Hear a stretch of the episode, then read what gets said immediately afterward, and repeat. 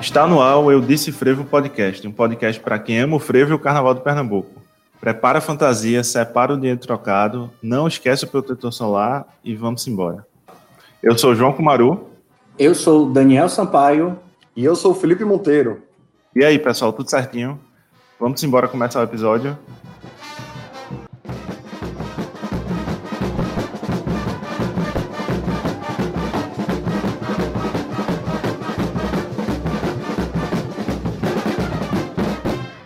Hoje a gente vai falar de como o frevo e o carnaval invadiram com mais força as redes sociais nesses tempos de máscara, álcool em gel e distanciamento social.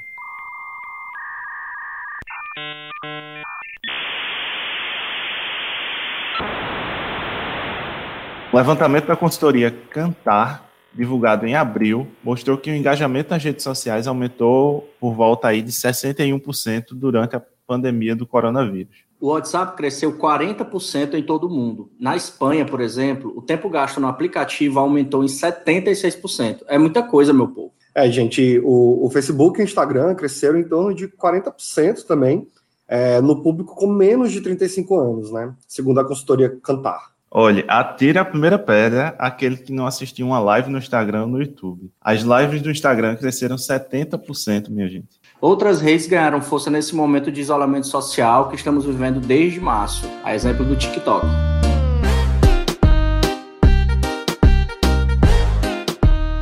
O, os serviços de stream de música cresceram muito em 2020. É, no caso, mais ou menos aí por volta dos 35%, no primeiro trimestre, de acordo com o levantamento da Counterpoint Research. Pois é, a gente tem também os podcasts. A ideia do Desse Frevo surgiu no carnaval, mas a gente só colocou essa ideia em prática nesse momento aí de isolamento social. E aí a gente vai ouvindo outros podcasts que falam sobre carnaval e a gente viu que muitos desses podcasts surgiram nesse período, né? É, julho, agosto, a exemplo do Taca de Catado, o pessoal de Caxias do Sul, do Batuques e Confetes do Rio de Janeiro.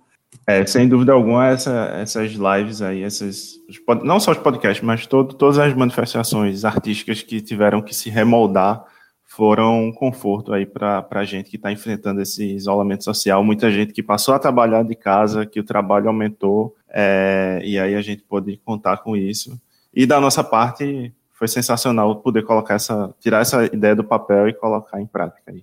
Eu tenho que, que ser sincero aqui. Eu não vou mentir que no primeiro momento achei as lives sensacionais, né? Assim, esse todo esse movimento que vinha sendo feito, mas a preço de hoje, acho que a única que eu consigo assistir ainda é o, é o da TT, né, da Tereza Cristina.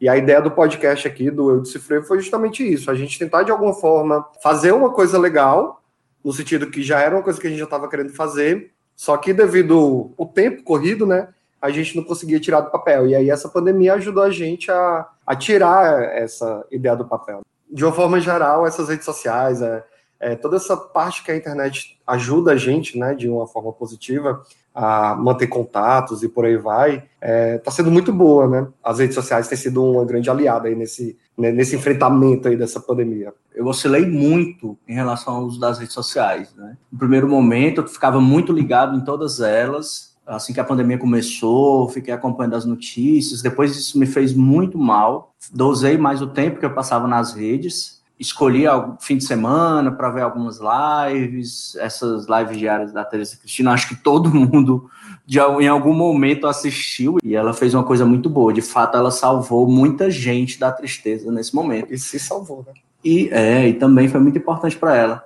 Assim como o podcast foi importante, fazer esse podcast foi importante para a gente nesse momento de isolamento maior, né? E não só, muitas agremiações fizeram lives, é, o Maestro Zéias, é, o Clube Henrique Dias, teve também esse caráter solidário, que foi muito importante. Pois é, pense numa terapia boa fazer esse podcast, viu? Pois é, e quem faz o carnaval tá ligado, tá, tá por dentro desse movimento, tá acompanhando tudo isso. A gente ainda não sabe se vai rolar ao certo, né? Carnaval vai em fevereiro de 2021, se vai ser em outro mês, em outra época.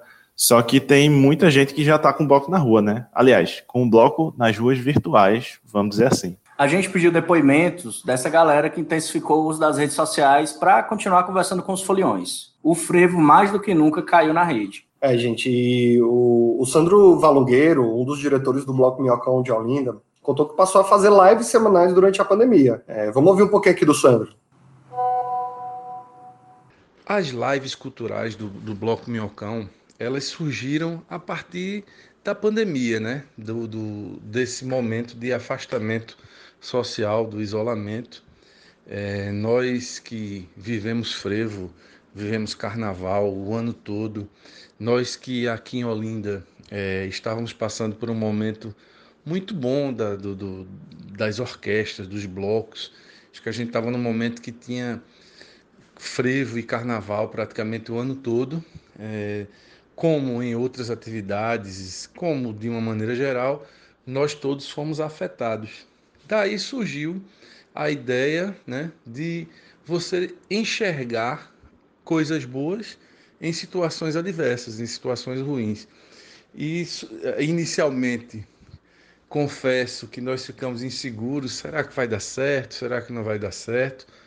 Mas é, desde a primeira tem sido um, um, sucesso, tanto do ponto de vista de público quanto do, do conteúdo das lives é, que estão sendo produzidas e tem sido muito importante para a gente, para que a gente fortaleça também, junto com as outras agremiações, essa, esse movimento cultural, é, essa nossa realidade. Para a gente está sendo ótimo. Sandro, a gente quer dizer que deu muito certo. Nós mesmos aqui do Desfrevo Podcast assistimos algumas ao vivo ou depois são lives muito informativas que a gente consulta, inclusive, para fazer os roteiros do nosso podcast. A gente só tem a agradecer. Daniel Sandro também reforça que, que a ideia dessas lives é justamente trocar informações, né? Vamos ver. A grande questão da, das lives é essa troca, né? De experiências, o conhecimento, é, divulgar a, a história, e dar a importância que cada agremiação tem. É, nós começamos pelo Cariri Olindense, é porque o Cariri será o nosso homenageado do Carnaval do ano que vem, já que ele fará 100 anos e será uma, uma agremiação centenária. É, mas começamos com ele e aí partimos a convidar várias outras agremiações. E, assim, para nossa surpresa, a cada convite as agremiações aceitaram de pronto. Então nós já fizemos com várias, fizemos com Pitombeira dos Quatro Cantos, com Elefante, com Boi da Macuca, com Debreque, com Homem da Meia-Noite. É, fizemos inclusive com o Maestro Spock, que a gente queria também ver a visão do músico em relação a essa situação que nós estamos passando. É, Cerula de Olinda, é, fizemos agora com Galo da Madrugada, e pretendemos continuar conversando, né, trocando essa, essa, essa ideia, trocando essa experiência, é, esse, criando esse diálogo cultural com várias outras agremiações, inclusive de fora do estado. Estamos conversando para ver se também trocamos essa ideia entre agremiações de outros estados para também conhecer a realidade deles. E acho que vai ser enriquecedor para a gente e para eles também.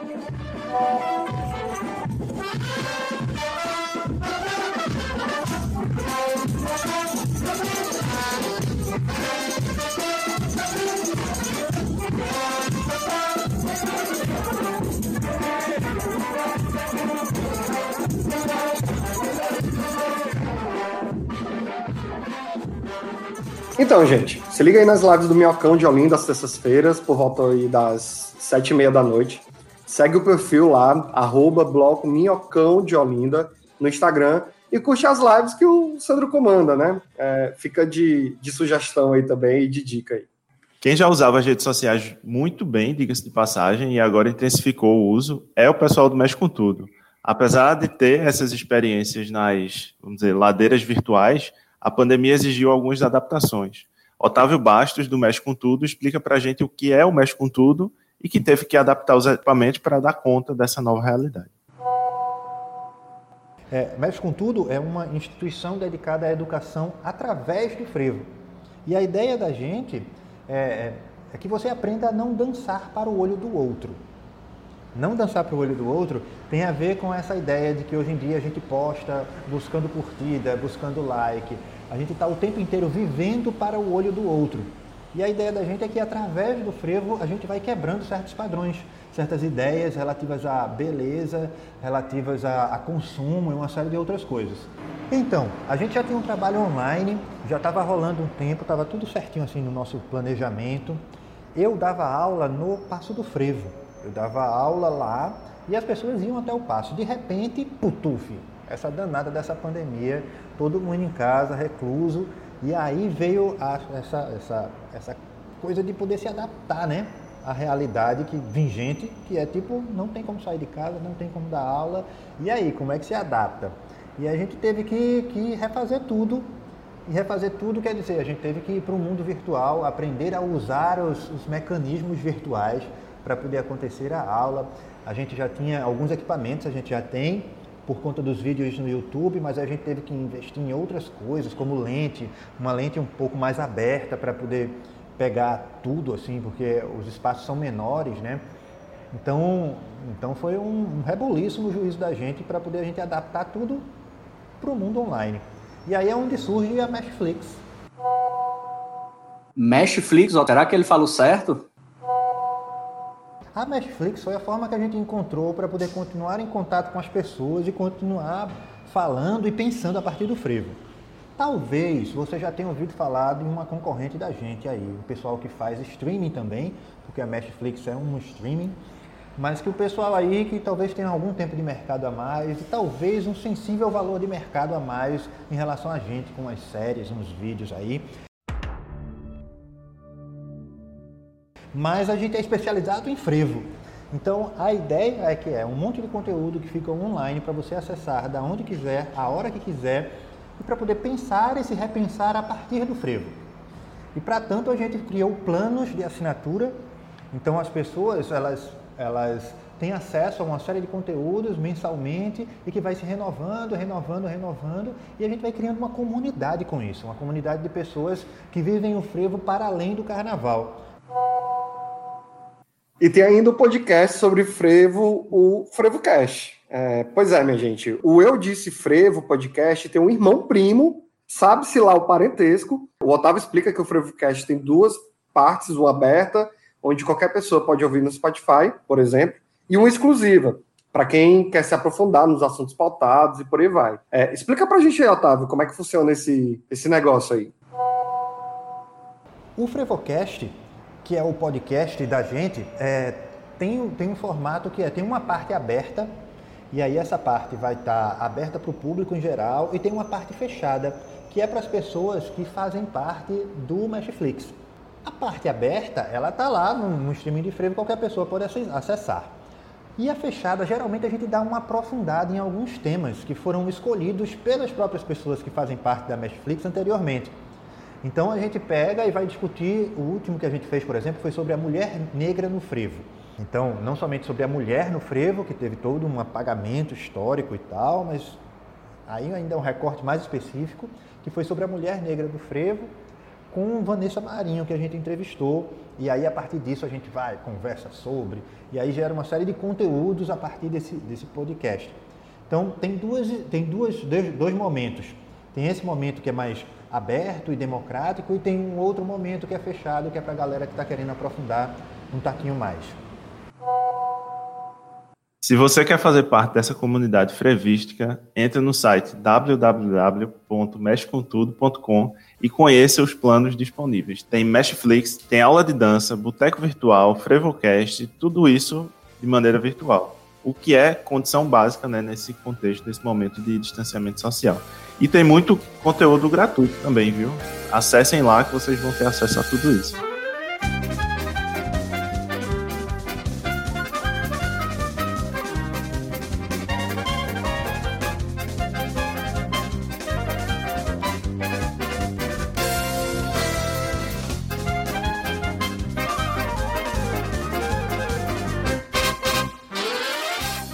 João, tu acompanha um pouco, né? Essa, esse movimento aí do Mais Com Tudo. Conta aí um pouco da tua experiência. Rapaz, é massa. Eu tô. Eu entrei aí no, no plano do, do Boteco. Então a gente tem, tem um grupo no WhatsApp para falar de frevo, para falar de carnaval. E o legal é porque tem, tem desde foliões, né? Pessoas comuns que só brincam o carnaval, mas querem entender um pouquinho mais da, da história, da, das agremiações, do, é, das associações com, do carnaval e do frevo com outras questões, como questões de gênero, questões políticas, e é sensacional. E também tem pessoas mais, vamos dizer assim, que, que têm alguma ligação mais profissional com o carnaval, com o frevo, são passistas, são é, compositores, então tem, é, é legal porque mistura todo mundo e, e sempre tem uma conversa muito bacana. E aí tem o grupo do WhatsApp, nesse plano que eu faço parte, mas também tem o Boteco Virtual, que é um, uma reunião de boteco, vamos dizer assim, uma vez por mês, que é uma conversa livre sobre algum tema específico que é trazido à tona. Mas isso, é, Otávio também explica um pouquinho no, nos áudios aí que ele falou. Vale a pena, é muito bacana, é sensacional. Legal. E agora a gente vai falar aqui de um clube carnavalesco que a gente ama de paixão. Um clube que começou as suas tradições ainda na década de 50 e certamente você já cantou o hino dele várias vezes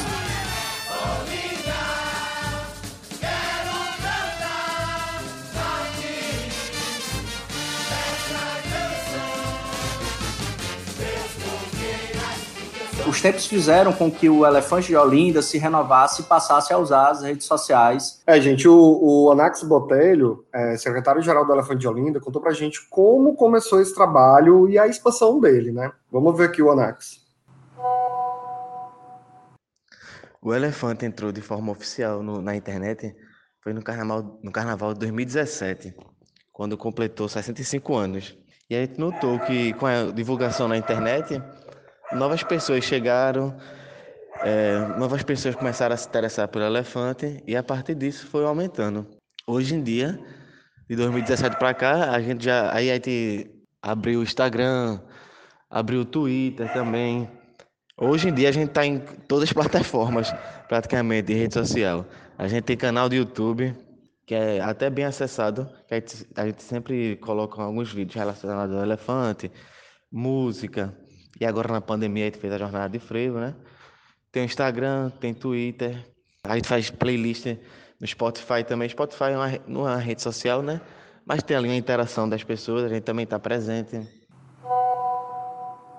Quem acompanha o Elefante sabe que os eventos acontecem o ano inteiro, né? Então, a Anax também contou um pouquinho que em 2020 essa lógica não mudou, mas exigiu algumas adaptações, alguns novos, é, vamos dizer assim, conhecimentos Durante a pandemia, o Elefante organizou a Jornada do Frevo, um evento virtual que envolveu música, literatura, artes plásticas e tudo mais que o frevo merece. Eles tiveram essa ideia e tiveram também de correr para aprender a mexer nas novas ferramentas de transmissão. Vamos ouvir o Anax mais uma vez. A ideia da jornada foi de, de Bruno Firmino, que é um diretor do Elefante. Aí, reunião interna, ele bora fazer a jornada de frevo que aí tem aborda consegue abordar literatura, música, é, artes cênicas. Aí tem os bora. Vamos. Aí eu, Juliana, Célio, a gente topou na hora. Seu João, né? Nosso presidente. A gente topou, topou na hora. Vamos. E aí, a gente fez na programação a partir disso, né? Primeiramente, da necessidade de tornar o frevo presente para além do carnaval em si. E de movimentar também o clube, né? Aí a gente montou a programação e foram, acho que a gente produziu quase no, mais de nove horas de conteúdo. Foram, foram no, nove horas de conteúdo durante cinco dias, com muito trabalho. A gente aprendeu na. Tirou uns 15 dias assim para aprender a, a mexer em estúdio de transmissão ao vivo. É, Célio e Juliana no mutirão, na divulgação nas redes sociais. E Bruno correndo atrás de acertar com todo mundo. Enfim, acho que foi bom, assim, foi até um, um sucesso. E como eles viram muita gente em situação difícil nessa pandemia, é, eles resolveram ajudar. Aí se pensou, por que a gente não faz nossa jornada e cria um, um ingresso colaborativo, que a gente possa ajudar os trabalhadores o pessoal envolvido com o carnaval que está precisando, porque muita gente está precisando, músico que não está sem tocar, entre outras, entre outras, entre outros atores sociais que estão sem trabalho no momento, né? No meio disso, a gente conversou com o pessoal do Armazém do Campo. É um armazém que vende produtos da reforma agrária, tem festinha de vez em quando, enfim, e eles estão fazendo a campanha Mãos Solidárias, que é a distribuição de marmita e de cestas básicas já, né?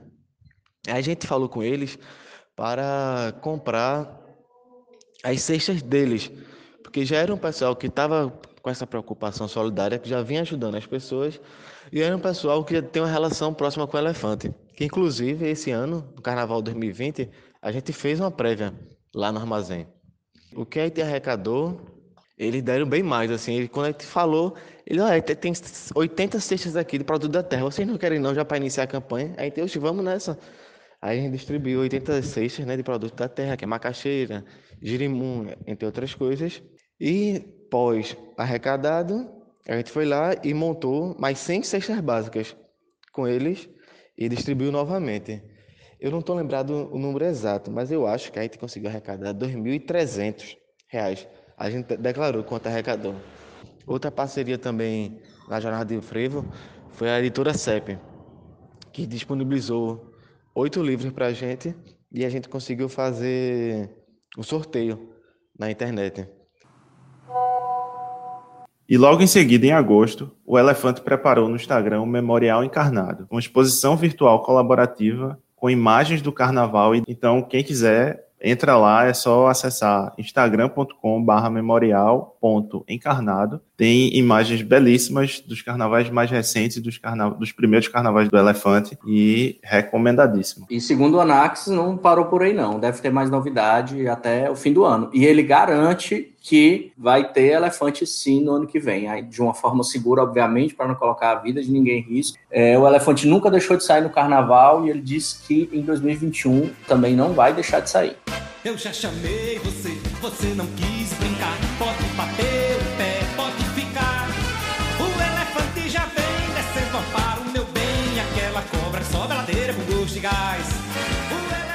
Outra troça tradicionalíssima que já esteve aqui com a gente no Eu Disse Frevo Podcast é a Turma da Pitombeira, que também teve de se adaptar aos novos tempos. A turma fez uma live no dia 7, né? 7 de setembro, para manter a tradição é, de ser a primeira troça a abrir a temporada de prévias. Mas o uso das tecnologias não está restrito àquela live que rolou lá no dia 7. Toda quinta-feira a Pitombeira está postando fotos históricas dos seus desfiles. O próprio presidente da troça, o Hermes Neto, ele contou para gente que as fotos elas têm o intuito de resgatar a história da Pitombeira e acabam reacendendo o orgulho que os foliões têm, né? Fala aí, Hermes. Essas redes sociais é uma ferramenta que nos aproximou muito com o público, né? Pessoas ficaram dia a dia conversando, perguntando coisa da pitombeira. E essas postagens que a gente tem fazendo de foto foi o professor Thales Garlhado, né? A gente estava num, num um dos ensaios que acabou lá na pitombeira, ele disse, olha, eu tenho um presente e eu tenho um acervo para dar para vocês. A gente já tinha algumas fotos da pitombeira, certo? Mas não do jeito que a gente tem hoje. E ele nos presenteou aí com esse acervo que hoje, toda quinta-feira, a gente lança um ano, né? É, é, a gente revive a história da Pitombeira. Quem, quem hoje está vendo as, a, a, esses desfiles que a gente está botando aí de 58, 66, 67, isso aí aproximou também aquelas pessoas que desfilaram nessa época, né? A gente tá lá na Pitombeira, as pessoas chegam, poxa, eu me vi há 30 anos atrás você vê os olhos delas, o desfile atletismo, os olhos encher de lágrimas, porque foi reconhecido Tombeira. Um, a Pitombeira postou alguma coisa pelo algum trabalho que eles, que, que eles fizeram no passado. Né? Isso é muito gratificante para nós que estamos hoje na diretoria, ver essas pessoas desfilando antigos, chegar na Pitombeira e se emocionar, porque a gente é, expõe foto uh, deles desfilando. Muitos chegam na Pitombeira hoje até se propondo a voltar a desfilar se propõe, olha, a gente quer voltar a desfilar, tem, pode vir, a Pitombeira está sempre aberta para você. Vocês fizeram sempre a história aqui da Pitombeira. Né? É, isso foi muito importante para a gente.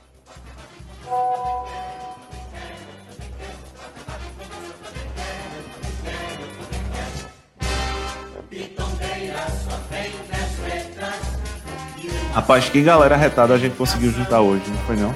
Antes de terminar, vamos para nossa dica do episódio de hoje. Daniel, tem alguma coisa boa aí pra gente? Gente, a dica que de hoje, mais uma vez, para quem curte aí buscar informações sobre a sua agremiação do coração. E mais do que isso, quem trabalha com carnaval, onde tem troça, onde tem gente que faz boneco gigante, onde tem orquestra de frevo. Então, a dica é sobre o mapa do frevo. Né, um, mandar um alô aí para o Antônio que entrou em contato com a gente pelo Instagram e falou desse projeto que é muito bacana, é mapadofrevo.com. Você acessa, ele vai abrir um mapa, ele vai mostrando onde essas pessoas estão localizadas geograficamente. Então é muito bacana, o mapa é muito bonito e tem informações sobre as histórias, tem contato telefônico, tem um apanhado de informação muito legal. Se tiver curiosidade, entra aí no mapadofrevo.com. Então é isso, a gente tem aí mais um episódio que foi muito legal fazer. Tchau, Daniel. Tchau, Felipe. Tchau, João. Valeu. Foi muito massa. Falar de carnaval é sempre bom. Um abraço, gente. Tchau. Valeu, gente. Valeu, João. Valeu, Daniel. Obrigadão mais uma vez aí. É, bora seguir aí, gente. Bora ficar em casa. Não, sem aglomerações. Cruza o dedo. Dá três pulinhos. Grita fora bem alto Bolsonaro que essa vacina vai vir para ajudar a gente, tirar a gente dessa situação louca aí que estamos vivendo em 2020. Valeu, gente. Abraço. É isso aí, gente. Muitíssimo obrigado por nos acompanharem nessa conversa. Não esqueçam de seguir o nosso podcast para que vocês fiquem sabendo quando tiver episódio. E também escrevam lá para a gente, mandem, façam aí como Antônio, mandem dicas, sugestões, que a gente está sempre aberto. Lembrando que a gente está no Spotify, no Google Podcast, no Deezer e no Instagram e no Twitter, arroba eu disse frevo. É isso aí, até semana que vem. Tchau. Tchau.